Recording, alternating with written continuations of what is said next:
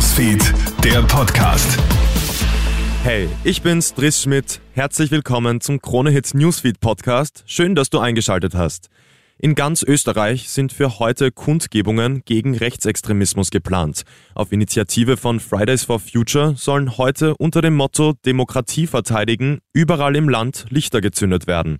Ende Jänner haben in Wien ja schon Zehntausende Menschen gegen Rechtsextremismus protestiert. Die heutige Demo hingegen soll gezielt dezentral an mehreren Orten stattfinden. Die Veranstalter wollen so die Stärke in der Breite zeigen. Mehr Infos findest du auf kronehit.at. Könnte Ex-Präsident Donald Trump zurück ins Amt gewählt werden? Seine Chancen dafür stehen jedenfalls nicht schlecht. Gestern gewinnt Trump die Vorwahlen der Republikaner im US-Bundesstaat South Carolina. Die größte Gegnerin Trumps, Nikki Haley, verliert somit, ausgerechnet in ihrem Heimatstaat. Sie hat bereits angekündigt, auch trotz Niederlage weitermachen zu wollen. Die Präsidentschaftswahlen in den USA finden kommenden November statt.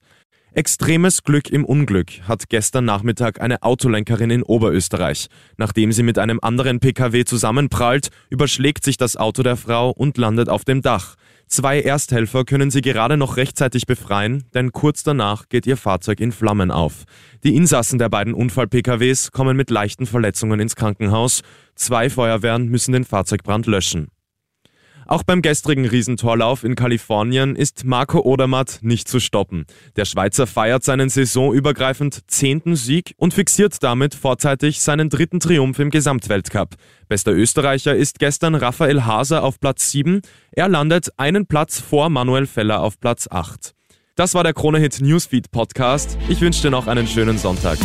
Krone Hit Newsfeed, der Podcast.